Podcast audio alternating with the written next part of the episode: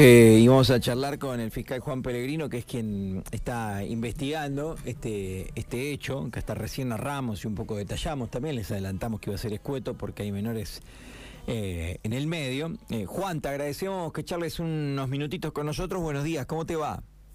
Buen día, ¿cómo andas, Sebastián? Saludos a vos y a tu oyente. Bueno, muchas gracias por, por atendernos. Eh, ¿Qué podés contar? ¿Hasta dónde nos podés decir de esta pareja detenida? ¿no? Y que bueno, después tiene esta En realidad, sí.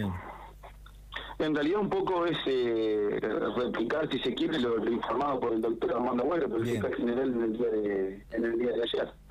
O sea, no se puede brindar información en relación a la causa que está relacionada con el maltrato infantil. Perfecto. Eh, un poco lo- lo- los aspectos que mencioné ayer en relación a, la, a las personas que estarían involucradas, por supuesto sin identificarlas.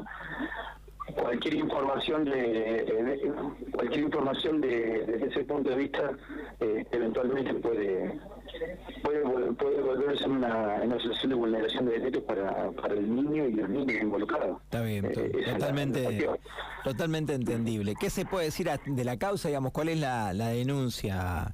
Eh, No, en realidad no, y lo mismo, con, re- con relación a la eh, con relación a la calificación legal, a, a la mecánica de los hechos, etcétera, etcétera, no vamos a brindar información. Es un poco lo que yo incluso le indicaba ayer al, a- no solamente a, a ustedes, sino también al a- al resto de la prensa. Perfecto. O sea, no se puede, cualquier información que se brinde indefectiblemente va a quedar relacionada con esos niños y no, no, no, no- se puede dar información porque eventualmente puede llevar una situación de vulneración de derechos para, para ellos y para todo su grupo familiar. Entonces Bien. hemos decidido no dar información. está bien. ¿Y qué, Eh, qué se puede decir, digamos, básicamente? ¿O qué, qué es lo que se puede decir? Sí, confirmar que hay una pareja detenida, eso sí.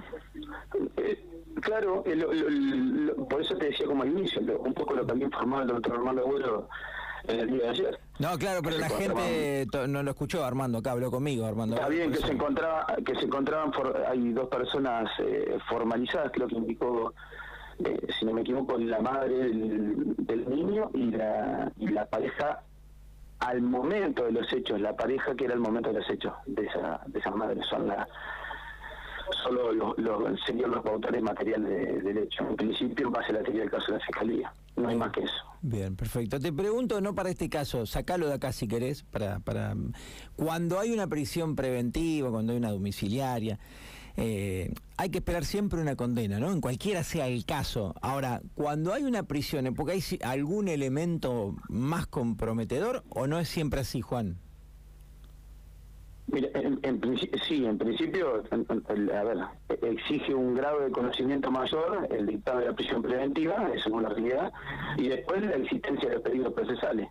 O sea, porque en realidad la medida se dicta a los fines de garantizar la investigación. Bien, bien, bien. Está bien. Me, me decía ayer, el- sí.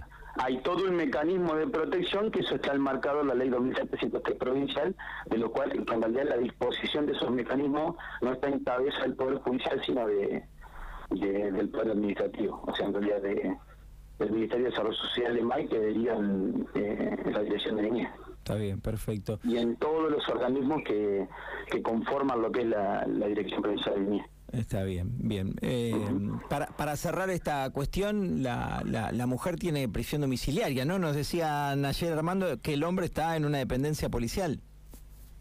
Es- así es. Está así bien, es. bien, bien. Juan, te agradezco.